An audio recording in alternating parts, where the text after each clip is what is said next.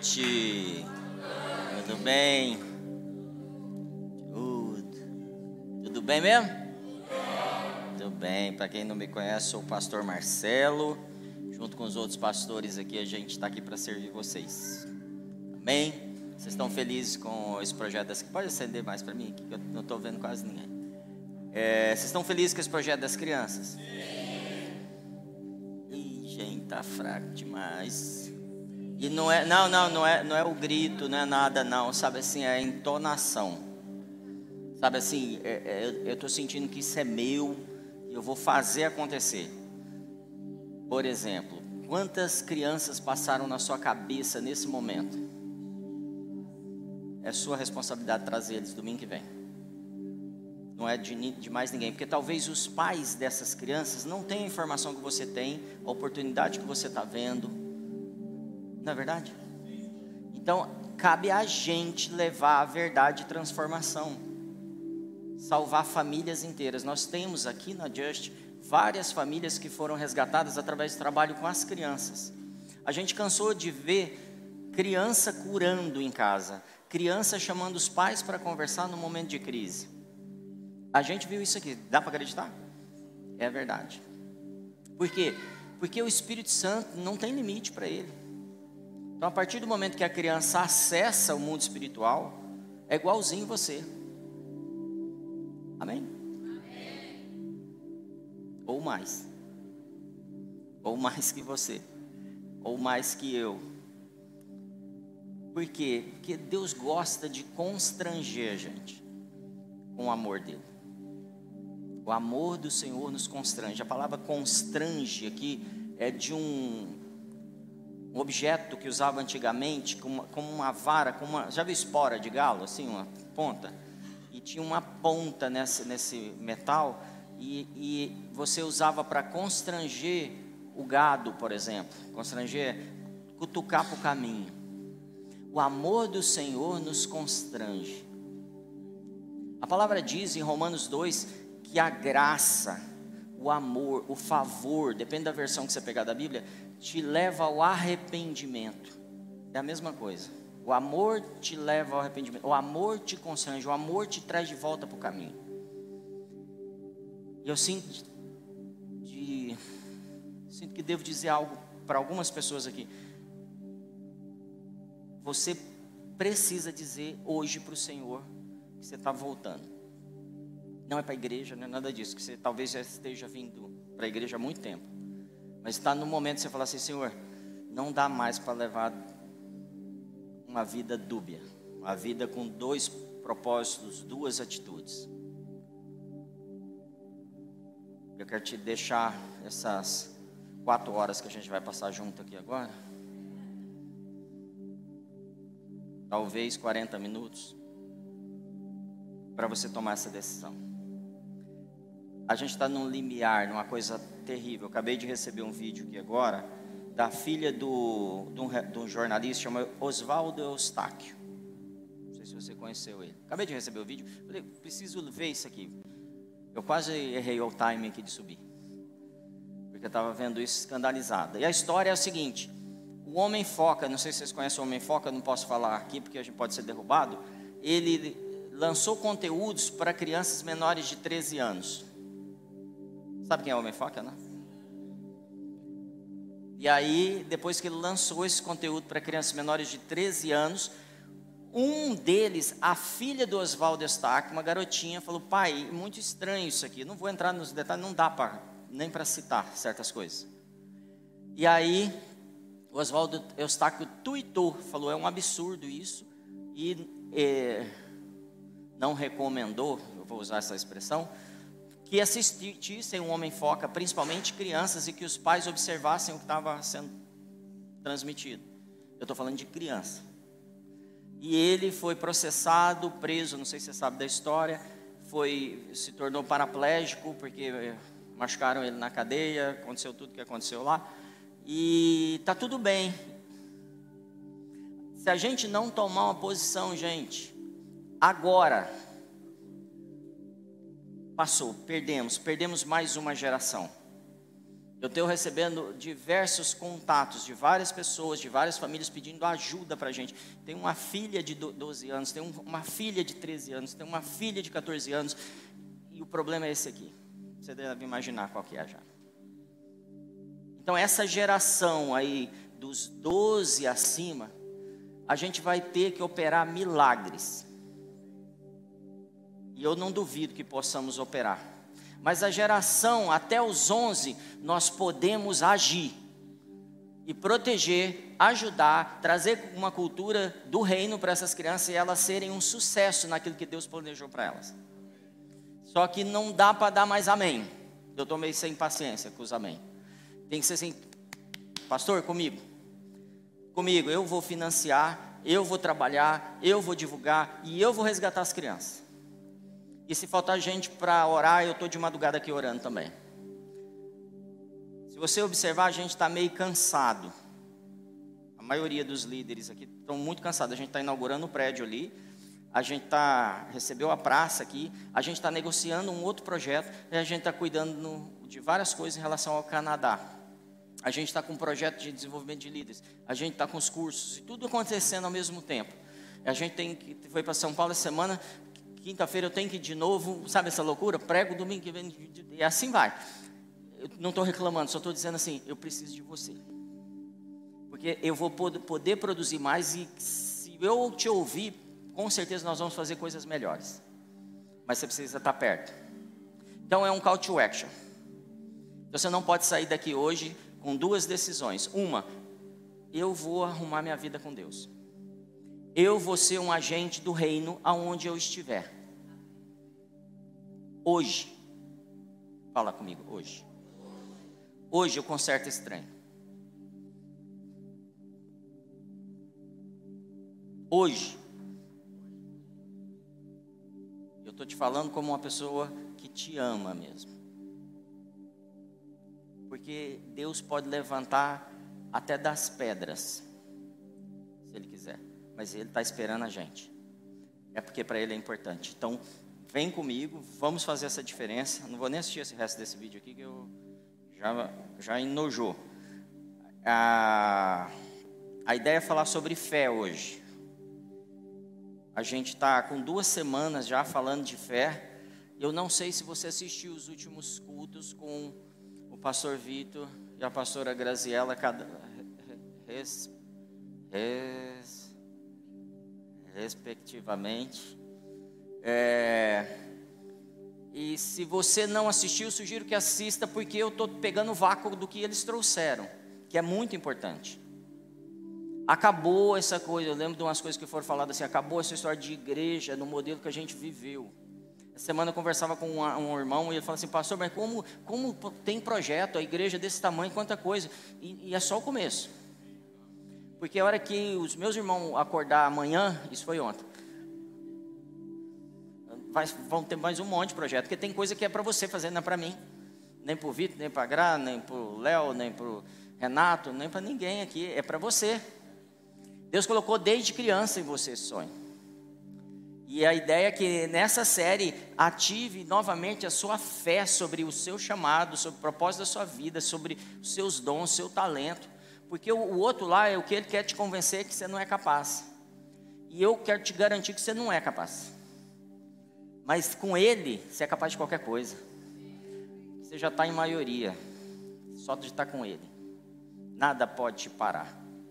Você e ele, quem pode se levantar contra você? Levanta para cair. Então não tenha medo. Avance. Comece a se posicionar e falar assim: eu vou assumir a minha responsabilidade. Uma das coisas que acontece muito com a gente é que quando a gente começa a assumir essa responsabilidade, as setas que o diabo lança na gente é: você vai ficar sem dinheiro. Alguém já pensou isso alguma vez? Não sei se aqui nessa casa. Vai faltar dinheiro. O dinheiro não vai dar. Então eu não posso me dedicar, porque aí eu, eu vou deixar de fazer umas vendas. Deixa eu te falar. Deus não quer te, te trazer, te levar nessa condição. Vou pensar de outro jeito aqui. Se você atender o que Ele está te chamando, Ele vai superabundar na sua vida, porque Ele quer ver o que Ele planejou acontecendo. Pensa assim, é o plano dele. Ele levanta um trabalhador, ele vai deixar esse trabalhador sucumbir? Não vai, gente. Não faz nenhum sentido. Ele é o Deus, ele é o Pai, ele é o bom Pai. Ele é o estrategista, ele criou todas as coisas, ele planejou como funcionaria. Ele está no passado e está no futuro. Porque ele está fora do tempo. É como se ele saísse do tempo e assistisse. Assim, estou vendo tudo acontecendo, não estou preocupado não. Ele está assim. Vamos. Vamos. Amém. Quero aproveitar para agradecer algumas pessoas. São muitas pessoas trabalhando, gente. Está muita coisa acontecendo porque tem muita gente trabalhando. No prédio novo tinha, tinha um monte de homem trabalhando. Eu tive que dar um esparramo neles lá outro dia, mas está funcionando. O Ivan ajudou demais. E eu vou falar poucos nomes, tá bom? Muitos homens carregando as coisas, investindo. Quero reconhecer um investimento assim de muito cuidado do, do Capel, da família do Capel também, muito cuidado, sabe assim, atenção demais. E por favor, talvez eu não cite você agora, mas entenda assim, a gente está vendo muitas pessoas ajudando, muitos, alguns que já ajudam sempre. Você sabe que eu, eu tenho visto isso e reconheço isso. Então, um obrigado aos homens. Amém?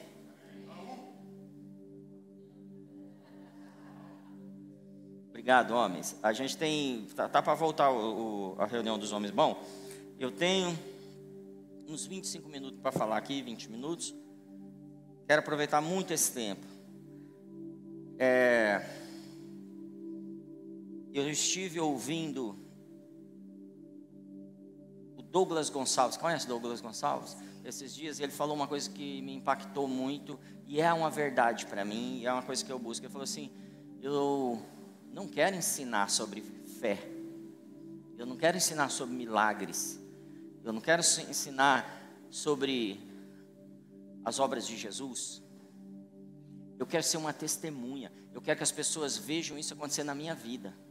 Eu quero contar as minhas histórias com Jesus. Então, sobre fé, eu queria te dar só, só experiências de fé. Experiências que aconteceram na minha vida, na vida da minha família, nessa igreja. São milhares. Eu posso te dizer que milho, milhares de orações que eu fiz foram atendidas. Milhares. Meditei nisso hoje. Em todos os sentidos, orando por pessoas é, de fora da igreja, orando por pessoas da igreja em muitas situações. Não só nesses 11 anos de Just, mas também antes do Just e coisas que não tem nada a ver com o Just. Nas empresas que eu trabalhei, amigos, famílias, são muitas orações. E às vezes a gente esquece que a gente orou e aconteceu. Não é? E a gente esquece até que orou. A gente ora e daí Deus registra lá no computador, já entra na fila e acontece. Aí você fala, eu já estava pensando em outra coisa, nem lembrei que eu tinha orado por isso. É ou não é?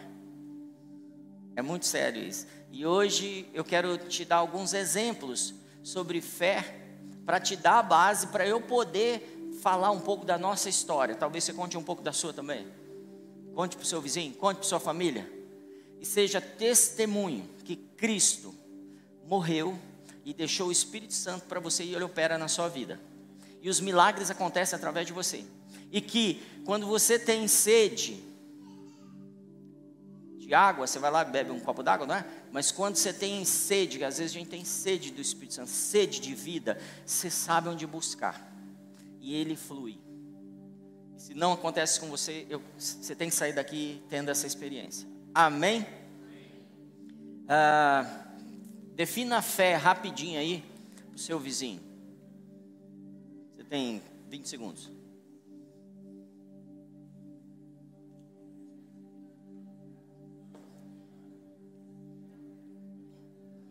Cinco segundos. Tem gente que não está falando. Arruma alguém aí para você falar. Defina a fé. Ensina a Graziela aqui, ó. Ela precisa aprender aqui, ó. Amém. Agora, Vou te pedir para definir de novo para a pessoa do seu lado. Se não foi você que falou, agora você fala, tá bom? Defina como se essa pessoa fosse uma pessoa de 5 anos. Defina fé para ela. Está falando com uma pessoa de 5 anos.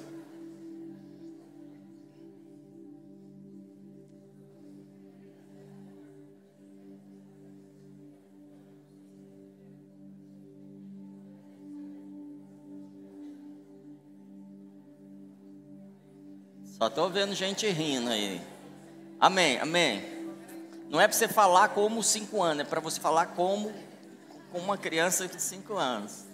Tem gente falando assim, não, não é isso. Amém. Ficou, você que ouviu, ficou claro para você o que é fé? Ficou? Não? Não, sim. Amém. Amém. É, você tem fé em Deus? Sim. Sim. Mas na hora que o trem aperta, você dá um jeito ou você espera em Deus? Dá um jeito esperando? a gente fala assim: eu ajudei Deus. Estava difícil para ele, eu dei um jeito. O que, que a gente precisa para ter fé em Deus? uma pessoa que nunca ouviu sobre Deus, o que, que ela precisa para ter fé em Deus? Ouvir. Ouvir o quê? Os evangelhos. Então todo mundo que ouve os evangelhos tem fé em Deus?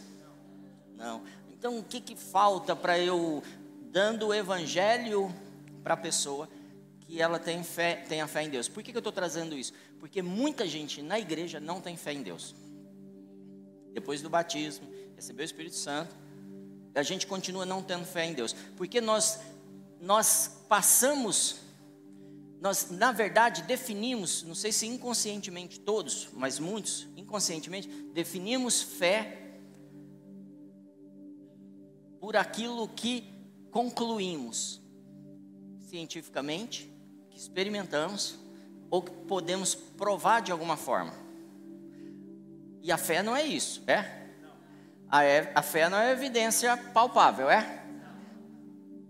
Sério mesmo? Então, como é que eu tenho fé em Deus só ouvindo o Evangelho?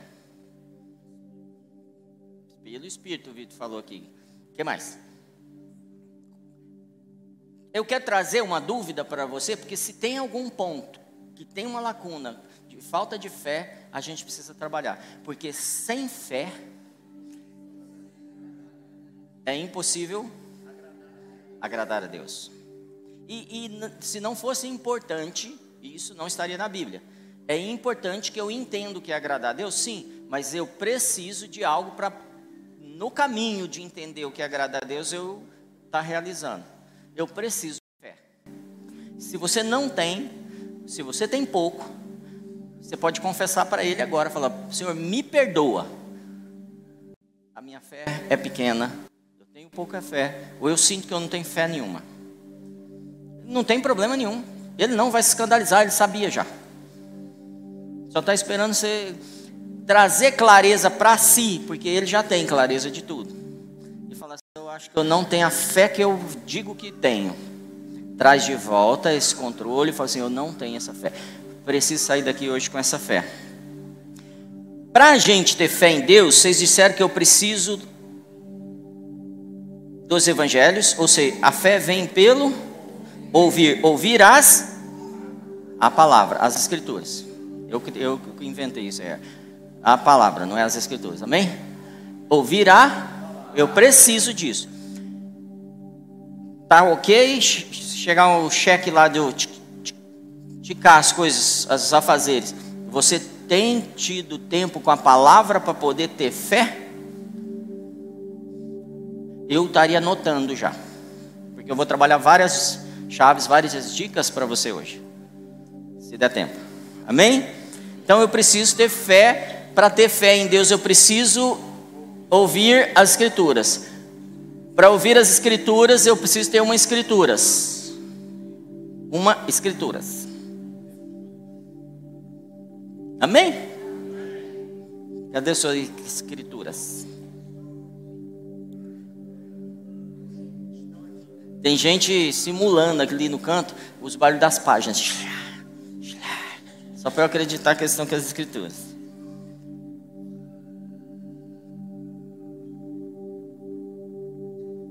E para crer nas Escrituras, o que, que eu preciso? Eu preciso, de, em algum momento, que ser tocado, ser motivado a olhar para as Escrituras com algum valor.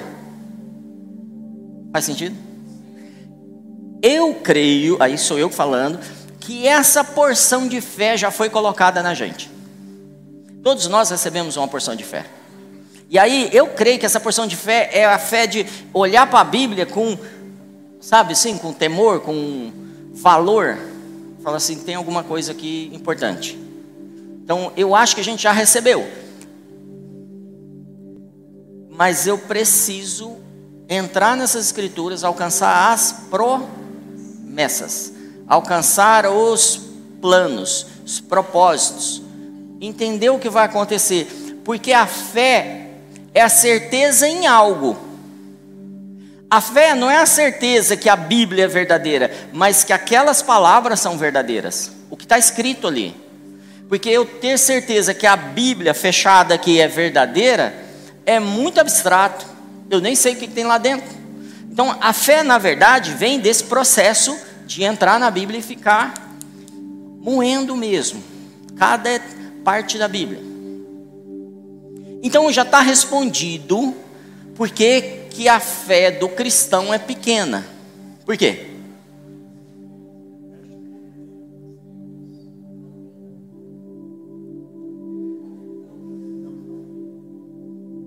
Por que, que ele não está ouvindo a palavra? Porque ele não lê. Por que, que ele não lê? Porque, porque ele não valoriza. Por que, ele, ele quer ajudar Deus muitas vezes? Cada um vai ter um, uma desculpa, amém? E isso não é para te ofender, é para gerar cultura. Amém? É... Como eu adquiri a certeza na Bíblia? Porque tudo que eu cria, tudo que eu lia é muito abstrato. E a Eva comeu a maçã, não é assim a história? Eva foi lá, pegou a maçã e comeu a maçã. E essas, essas, é, é meio abstrato, é meio uma analogia muitas vezes, tá? e aí era difícil. Eu fui para a ciência. Então eu analisei as coisas que a Bíblia diz a respeito do mundo, por exemplo. E aí a Bíblia vem me mostrando que ela sabia de muita coisa antes dos cientistas. Ela sabia, por exemplo, que no meio de uma pandemia, que tipo de comportamento que a gente tem que ter. Porque fica imaginando, entra uma pandemia e as pessoas precisam cuidar umas das outras, não, é? E como é que você vai cuidar se você não pode aproximar? Então a Bíblia ensina como é que você cuida das pessoas aproximando no meio de uma pandemia. A Bíblia vai ensinar, por exemplo, que o santo, quando toca o impuro, o que, que acontece com o santo? quando ele toca o impuro? Fala nada. E o que, que acontece com o impuro? Ele é purificado. Por isso que quando Jesus chega no leproso, está todo mundo com medo do leproso, Jesus faz o quê? Cura. Põe a mão no, no leproso, abraça o leproso, beija o leproso, e o leproso é curado. Por isso que quando uma pessoa que está perdida no pecado, ela chega, chega na igreja, ela se ela for abraçada, ela é purificada.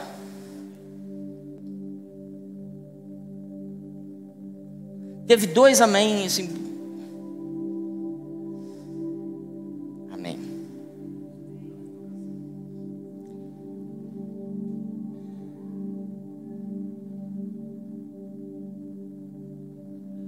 Vamos usar outro elemento, outro exemplo. Imagina que eu tenho aqui na minha mão um globo de acrílico transparente. Bem, imaginou? Aí eu pego um monte de terra, alguns elementos e jogo aqui dentro desse globo e chacoalho. Ouviu o barulho? Está imaginando essa cena? Aí eu falo para você assim, ó, mais uma vez que eu chacoalhar, vai ser gerado um bebê aqui dentro, uma criança. Você acreditaria? Mas todos os elementos para fazer um bebê estão aqui dentro. Eu, agora vou misturar. E vai sair um bebê aqui nessa, nesse globo. Por que, que não, não vai sair?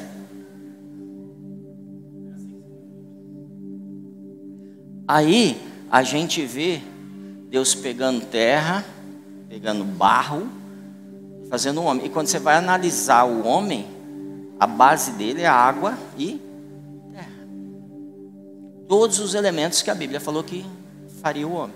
Dava para saber isso lá atrás em Moisés? Não. Então a Bíblia começa a me mostrar coisas que eu cientificamente começo a provar. E aí, eu vou dar uma dica já já do que eu vou trazer para você no final, mas isso não aumenta a minha fé. Tem gente que pensa assim: se eu conseguir provar, todos vão crer. Não vão. Não é assim que funciona. A fé, ela não opera dessa forma. A fé é a certeza das coisas que não. Não é das coisas que se vê. Então a Bíblia também está dizendo assim: as coisas que se veem eu não as vejo através da fé. A fé é a certeza das coisas que eu não vejo.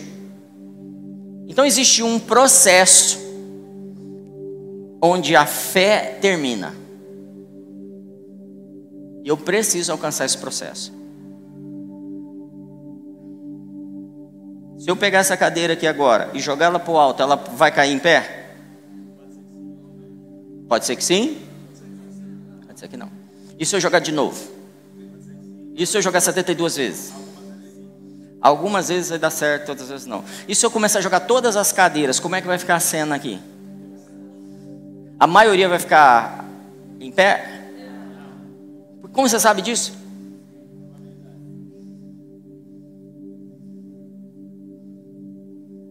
Tem um monte de coisa que você já sabe como funciona. Então, se eu jogar todas as cadeiras aqui, a gente vai ter todo, todo um salão totalmente organizado? Não. Uma das coisas que me faz entender se Deus está operando é a ordem. Probabilidade de ordem.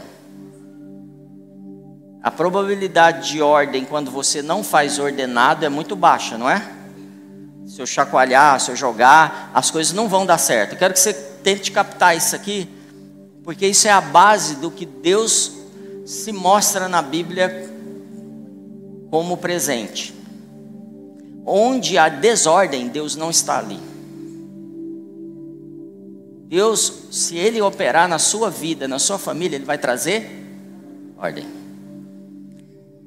Então ele vai pegar todos os elementos que ele pegou para criar o mundo, para criar você, vai organizar isso, e aí você sabe que ele está ali. Então uma das coisas que eu sei que Deus não está operando na minha vida é a desordem em alguma área da minha vida. Financeira, relacionamento, saúde, qualquer uma. E ele nunca disse que não entraria em nenhuma área da nossa vida, disse? Ele disse assim: quando você orar, peça para vir o céu na, para fazer a vontade, para ser igual, é no céu aqui na terra. O céu é desordenado? Não. Em Salmos 14, verso 1, diz assim: Diz o tolo em seu coração: Deus não existe. O que, que o tolo diz no seu coração? Repete para mim, gente. Deus não existe. Corromperam-se e cometeram atos, não há ninguém que faça o bem. O que, que esse texto está dizendo é o seguinte: todo tolo diz que Deus não existe. Tolo é. Todo tolo pensa que Deus não existe. E todo tolo que pensa que Deus não existe corrompe-se e comete atos detestáveis. E aqui eu começo a criar um, um problema. Parece que as igrejas estão criando problemas esses dias. Quando eu me afasto de Deus, eu não melhoro o meu comportamento. Há uma lógica, tipo assim, eu encontro às vezes as pessoas falam assim, nossa, cara, o cara não é crente, o cara não é de Deus, mas ó, o cara é bom. Eu nunca conheci nenhum. Eu tenho 51 anos. Sabe por quê? Porque só em Deus que eu me humilho todos os dias e eu corrijo o que precisa ser corrigido. Fora de Deus não há julgamento, não há ordem, não há organização, não há valor verdadeiro. Porque toda a ordem está nele. Todo sentido de organização vem dele, foi ele que estabeleceu isso. Qualquer outro sentido é o homem tolo criando padrões.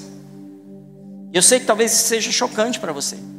Mas por causa, porque aceitamos homens tolos dirigindo áreas da sociedade, a sociedade tem ido de mal a pior.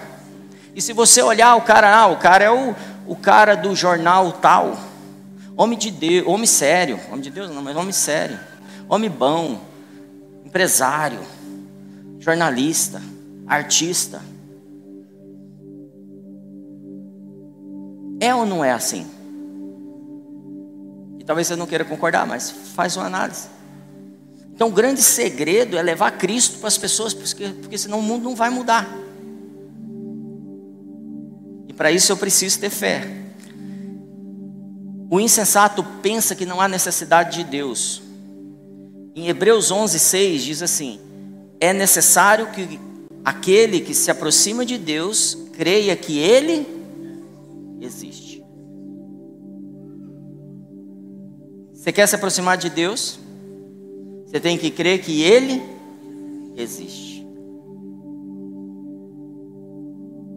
é necessário que creia que ele, que ele existe. Nós temos três, e depois talvez eu fale uma quarta, quarto estilo, perfil de pessoas na Terra em relação a esse assunto. Os ateus, que dizem que Deus não existe. Os agnósticos, o que, que os agnósticos dizem?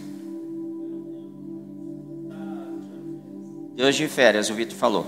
Para mim, os agnósticos são aqueles que preferem que Deus não exista. Porque aí eles podem tomar conta da vida deles. Mas eu não vou falar que não existe, que vai que existe e eu queimo no mármore do inferno.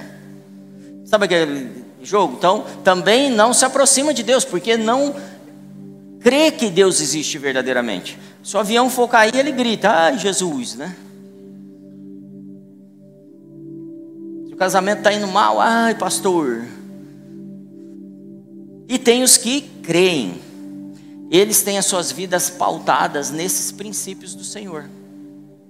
Três pessoas: ateus, agnósticos e os que creem. Você está em qual desses três? Você pode afirmar então que Deus existe? Fala mais firme então. A criação do universo aconteceu por um acaso? Não, tem gente que agora ficou firme. Não. Não aconteceu por um acaso. Existe uma ordem, não existe? Faz o seguinte: tira a lua da jornada dela, só a lua. Vai bagunçar tudo? Desordem de tudo. Então, está tudo ordenado. De, mude um pouquinho. Eu não sei o que, que, eu posso citar, talvez a, a doutora fala para a gente. No seu sangue, muda o que no sangue? Vai dar?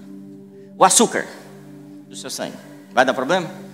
Qualquer coisa que mudasse, que sair do, do que Deus estabeleceu, fala, Deus é Deus de ordem eu preciso crer nele e na ordem dele, para eu me aproximar dele.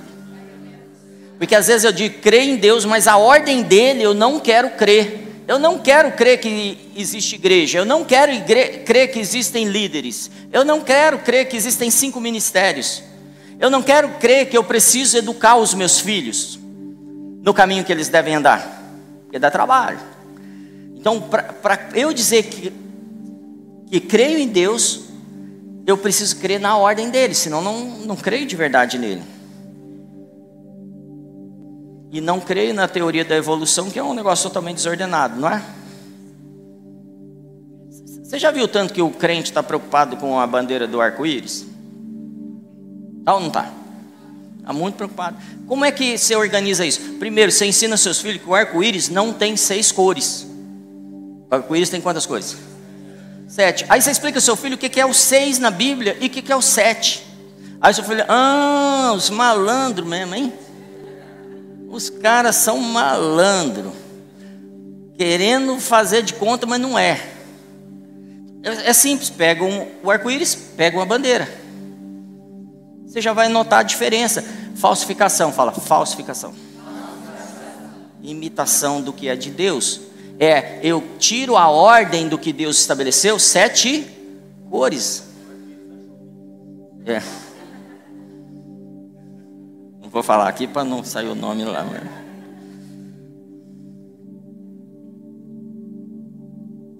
E a gente ainda está acreditando em coisas do, do acaso. Não tem acaso com Deus. Não tem acaso você estar aqui. Não tem acaso você ter nascido na família que você nasceu. Não tem acaso o projeto que Deus tem para você. Não tem acaso, não tem nada de acaso. E você está falando, ah, mas está faltando dinheiro, está faltando isso, eu estou lutando contra um problema de saúde, um problema. Não tem acaso, você pode vencer tudo isso. E, e vou te dizer, mesmo que você morra, você vai viver. É esse que é o filho de Deus, é o cara que começou a entender que Deus está acima de qualquer situação dessa. Amém? Então a criação exigiu ordem e constância. A gente quer quebrar às vezes a constância de Deus. Um bebê vai nascer, quantos meses é necessário para um bebê nascer? Nove meses. E aí, esse bebê cresce, casa, engravida. Quantos meses para nascer o bebê? E aí esse bebê cresce, casa, engravida. Quantos meses para nascer esse bebê?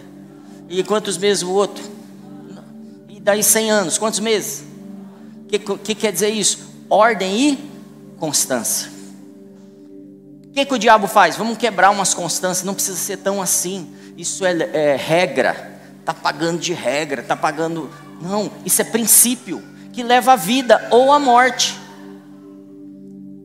Faz sentido? Então pensa no sentido do seu trabalho.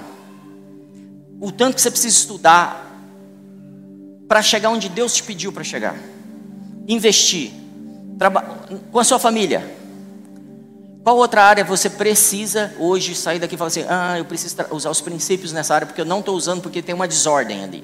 Está desorganizado. Está jogado as cadeiras para cima. Eu estou vivendo.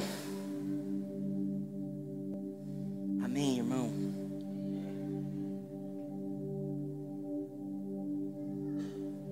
Quando eu era criança, meu, meu avô tinha uma propriedade lá em Brasília, uma terra tipo, não plantava nada, tipo cerrado. E eles produziam muito tijolo, tinha cerâmicas, olarias nessa região. E tinham muitas casinhas abandonadas, sabe assim, que morou é, o pessoal operário, aí abandonava a casa, outra casa, assim, dezenas dessas casas. Tinha cavalo, tinha um monte de coisa. Então eu e os meus primos passavam o dia andando de cavalo, atravessando o rio, brincando. É, entrava na zolaria abandonada, e, e era tudo um caos, tudo abandonado, tudo largado, porque aquilo levou, ficou lá uns 10 anos parado. Então imagina essas casinhas paradas por 10 anos, o mato toma conta, tal. mas a gente se divertia, subia no telhado, caía de vez em quando, entrava nas casas, via o que tinha acontecido lá, às vezes tinha uns móveis antigos, a gente imaginava as histórias dessas pessoas, andava de cavalo, ia para outra outro lado da propriedade, tinha outras casinhas, mas teve um dia que nós chegamos numa casa e já fomos entrando. Quando nós entramos, nós percebemos, percebemos que estava tudo limpo, tudo organizado naquela casa.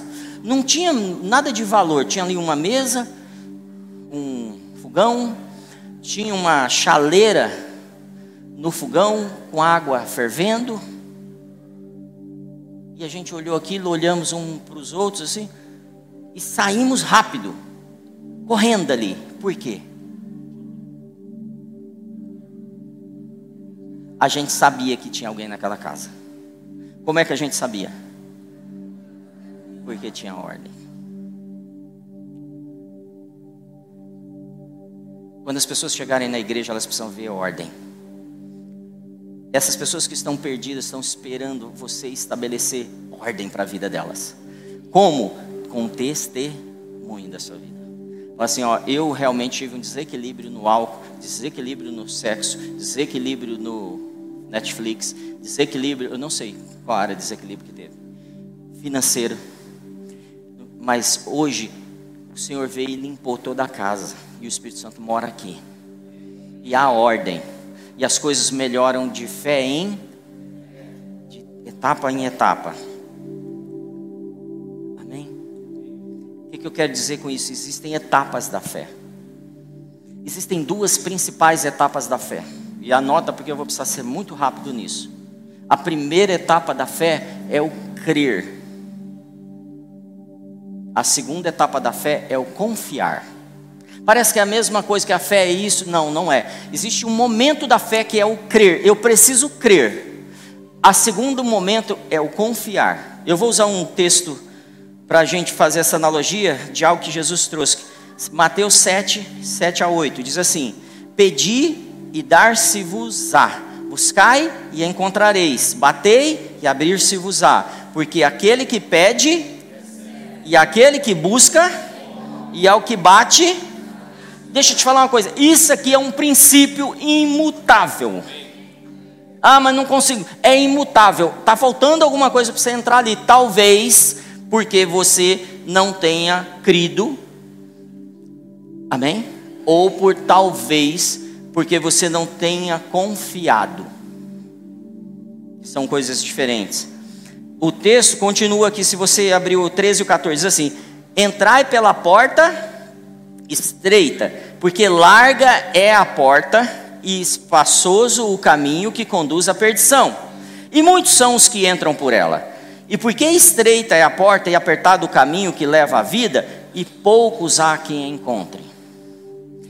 Porta e porta, caminho, caminho, pode escolher, é isso que ele está falando. Eu te dou dois princípios para você pegar.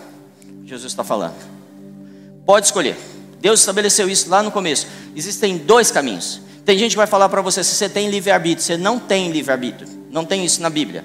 Você tem arbítrio. É diferente. Arbítrio é o direito de escolha debaixo de influência. Você tem duas opções. Ou seja, está influenciado por um ou por outro. Livre-arbítrio é eu posso criar a opção que eu quiser. Você não pode. Você não tem como criar um mundo novo. Tem?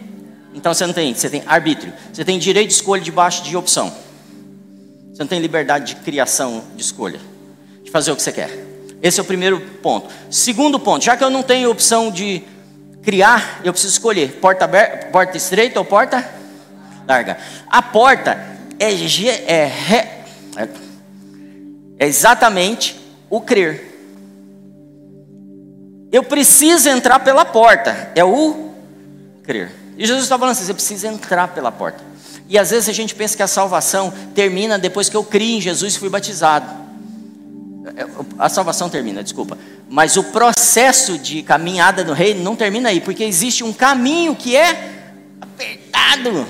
No reino, o caminho é apertado para eu entrar. Então eu sou salvo, mas eu preciso entrar no caminho. E o caminho não te leva logo a um processo. E a porta é algo rápido. Então, a partir do momento que eu creio, realmente eu creio que Jesus pode fazer isso. Eu tenho fé. Crie, nossa, vou orar. Jesus, eu estou crendo que você pode comprar aquela bicicleta lá para mim. Estou imaginando eu com a bicicleta.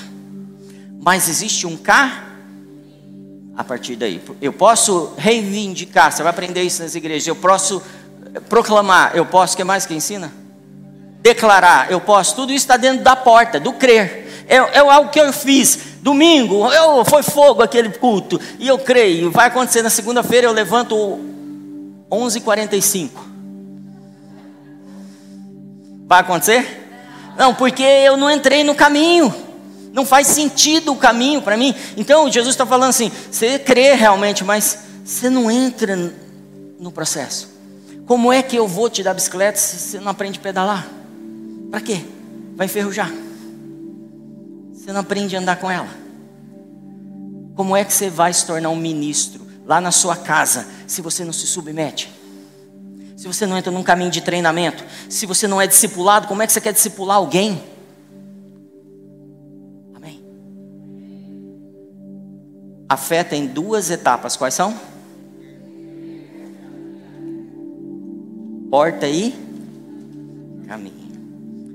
Talvez você tenha entrado na porta várias vezes. Eu sei que isso aconteceu comigo. Várias vezes eu entrei na porta e declarei, e criei, fiz força assim, hum, sabe assim? E as coisas não aconteciam, eu não entendia por quê. Simplesmente porque eu não me preparava, não entrava no processo, não entrava no caminho que me leva a essa herança que Ele já me deu. Porque Ele falou no versículo anterior lá que se eu pedir, eu recebo.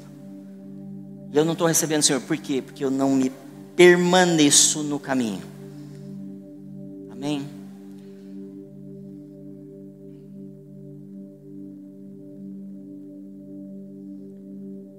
Queria chamar a banda aqui. Semana que vem a gente vai continuar. Amém? Entenda que a gente está numa série. Depois de terminar essa série, nós vamos fazer outras séries. Quiser tirar isso aqui também, ó.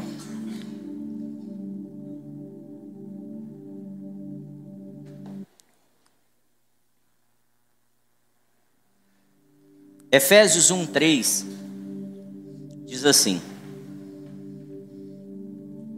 Bendito o Deus e Pai de nosso Senhor Jesus Cristo, o qual nos abençoou com todas as bênçãos espirituais nos lugares celestiais em Cristo. Quantas bênçãos? Queria que todos prestassem atenção nisso agora aqui, ó. Quantas bênçãos? Qual bênção você precisa hoje? Está ali dentro, ó. Qualquer uma. Porque todas é todas, né?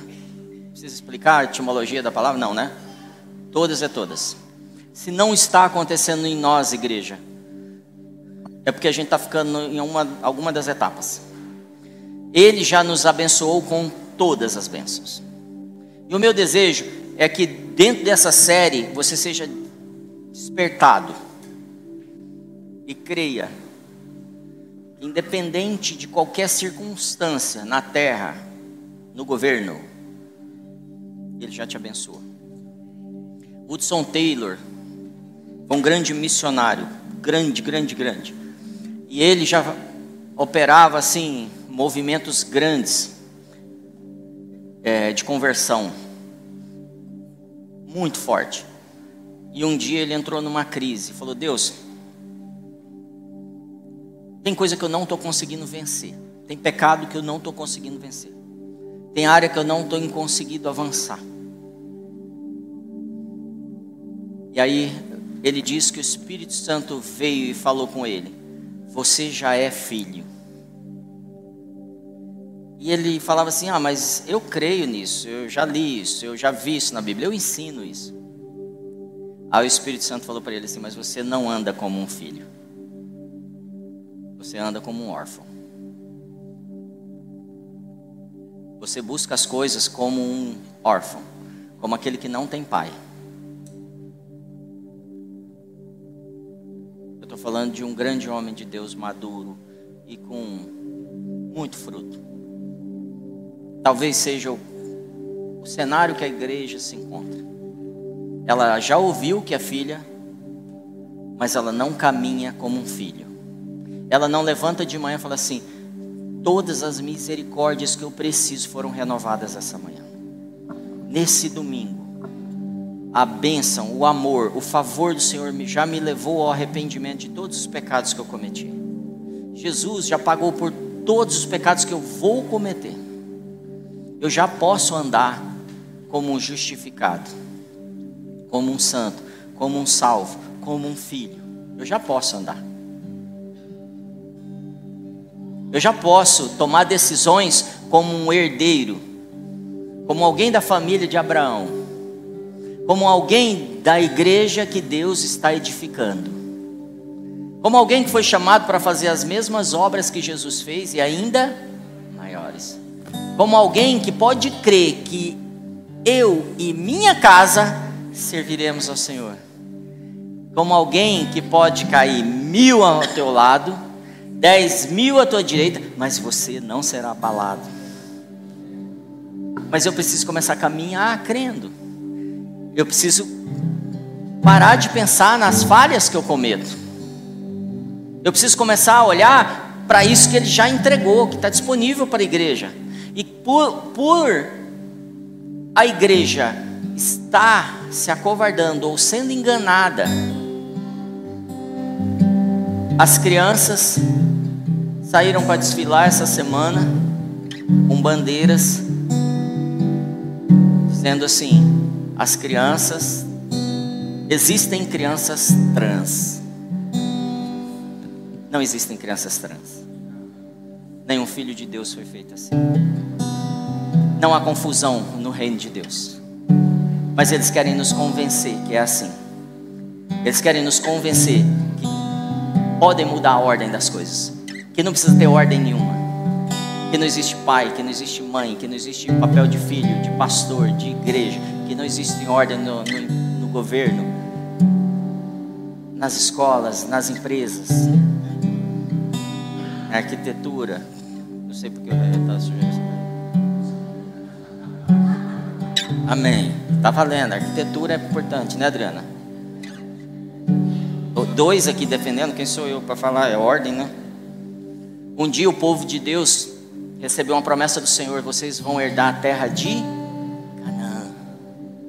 E aí eles precisavam passar o Jordão, lembra disso? E aí eles passam o Jordão.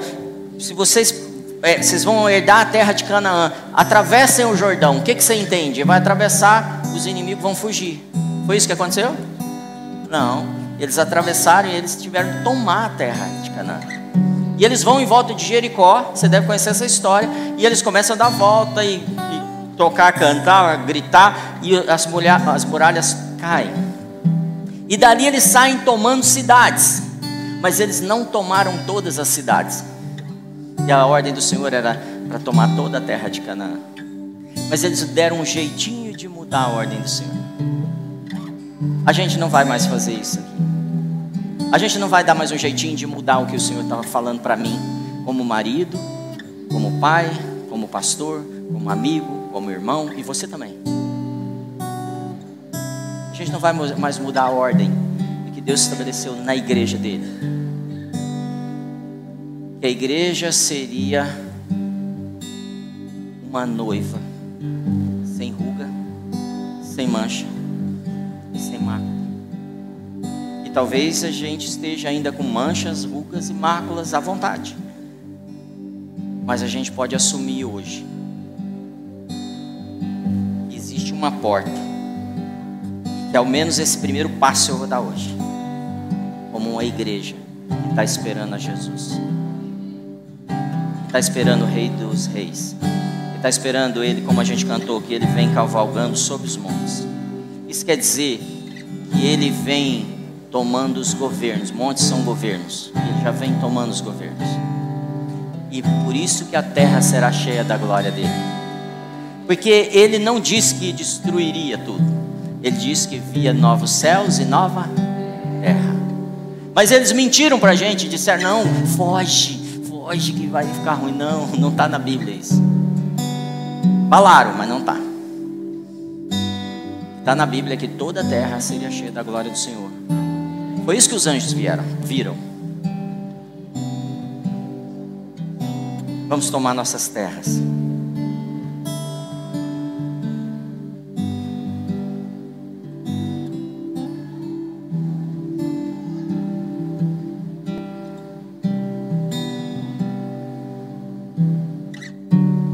Te contar uma última história. Só para a gente fechar, amém?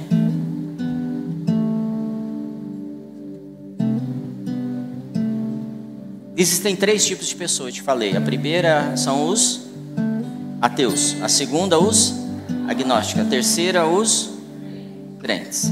Os crentes, o que, que eles fazem? Creem. Eu creio que existe uma quarta. Eles não creem. Eles sabem. Porque a fé ela vai te levar até você conhecer algo. Depois que você conheceu, você não precisa mais de fé. Aquilo é uma realidade já. É tipo assim: um cego chega para Jesus e fala: Senhor, eu estou cego, o que você quer que eu faça? Ah, eu quero que você me cure, eu quero voltar a ver. E aí ele volta a ver. Ele continua tendo fé? Não. Ele sabe. É por isso que a Bíblia vai falar para nós andarmos de fé em. Então, quando eu consigo vencer uma área da minha vida, isso tem que ser base para a próxima fé. É outra fé. Não é uma fé maior. É outra fé. É outro desafio. É outro objetivo. E talvez você já tenha histórias de fé na sua vida, de vitórias, de eu sei dizer algo aqui. No dia que você estava desempregado, parecia que não ia ter jeito. E aí os anos passaram e você sabe que teve jeito. Ou seja, você não, se você ficar desempregado de novo, não é fé, você sabe como funciona. O Senhor está te chamando para esse quarto nível de pessoas simplesmente que creem. Essas pessoas vão exalar a verdade de Cristo. Porque elas não vão contar histórias de, ó, oh, aumenta a sua fé, lê a Bíblia. Ela não vai dizer isso. Ela não vai ensinar só os evangelhos. Ela vai falar assim, ó, eu vivi isso, eu sei como vencer. Eu sei como funciona. Eu sei que, que eu orei por enfermos e eles foram curados. Eu vi pessoas sendo curadas. A fé vai até o limite das coisas serem realizadas. E aí, existe uma história que foi contada, eu esqueci o nome da moça que contou essa história, é uma missionária da Jocum. Depois eu coloco no, no YouTube para você ver. Ela disse o seguinte: isso é um fato verídico e eles precisaram colocar um, um pseudônimo no, nesse personagem, nessa pessoa. Eles colocaram o nome de Josué. E Josué está num país onde não pode se pregar o Evangelho. E ele foi preso, foi pego pregando o Evangelho foi preso. E foi levado a um cárcere onde dois homens batiam nele o dia inteiro. E eles batiam com o joelho na boca dele. E ele não podia cuspir os dentes e o sangue, senão apanhava mais. E eles batiam nele o tempo todo para ele que ele abandonasse a fé dele, nosso Rei dos Reis. E os dias foram passando e ele, muito abalado, chegou no momento que eles pararam de bater nele falou: Senhor, eu não aguento mais, com as mãos amarradas para trás, de joelho caindo assim, eu não suporto mais. E aí ele diz que veio dentro dele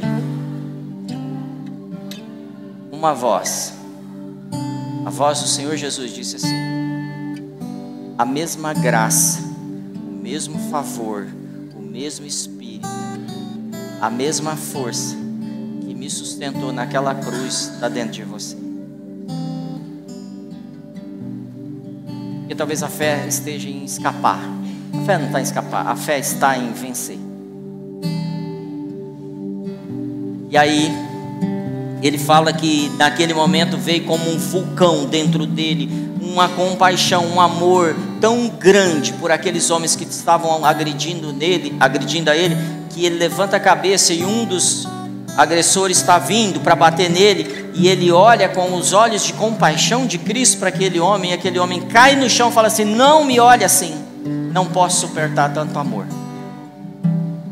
Me fale do seu Deus dá para você imaginar a transformação que ali naquela sala. O Senhor está buscando homens e mulheres de fé inabaláveis. Estão dispostos a suportar qualquer coisa, abrir mão de qualquer coisa por causa do nome dele. Aquelas pessoas que têm certeza, alguns que já experimentaram e alguns que já sabem, porque dentro deles tem uma fé, um fogo tão grande, fala assim: não existe nome como esse nome, não existe nada que eu possa dar que tenha tanto valor quanto o que Ele faz por mim. Nesse nome Jesus. Fica de pé. Começa a falar para Ele o que você precisa mudar agora. Começa a trazer à memória a fé que Ele já colocou e as coisas que você experimentou. Começa a transformar agora toda acusação e mentira em desejo de avanço, de busca, de rendição a um Deus que não falha, a um Deus que não te abandonou, a um Deus que não esqueceu de você. A um Deus que colocou uma sementinha de fé aí e está falando assim: Eu quero que você vá para a próxima, e para a próxima, e para a próxima, porque eu já, quando te criei, escrevi o seu nome no livro da vida, porque você não se perderia. Eu não vou perder nenhum dos que tu me deste, Senhor. Ele disse assim: Eu não perdi. Eu creio que Ele está falando para a gente hoje: Eu não vou perder nenhum aqui. Então começa a falar para ele: Senhor, eu estou voltando. Eu estou assumindo de volta o compromisso que o Senhor me deu de fazer diferença com as crianças, com os adolescentes, com as famílias, com os rejeitados, com os abandonados, com os dependentes químicos, prostitutas, é, políticos. Eu não sei quem o Senhor vai me colocar, ou eu já sei, Senhor. É, começa a me usar, começa a fluir através de mim, Espírito Santo. Começa a usar minha boca com autoridade, porque o Senhor falou que quando eu estivesse diante de governantes, o Senhor colocaria as palavras na minha boca. E eu estou te pedindo hoje Estou te pedindo também para me dar coragem, ousadia e fé, Senhor, para restaurar o meu casamento, restaurar a minha relação com os meus filhos, restaurar a relação profissional, restaurar os meus negócios, restaurar a minha saúde. Eu estou te pedindo hoje, Senhor, uma fé inabalável. Experimentar algo desses olhos de compaixão teu, Senhor. Desses olhos de amor que estão me olhando há muito tempo, me buscando. Esses olhos que não me acusam, que não me culpam e que me perdoa o tempo todo, que foi capaz de derramar o seu sangue para me colocar nessa condição hoje aqui, Senhor. Em nome de Jesus, Senhor. Toma-nos, Senhor. Toma-nos amor.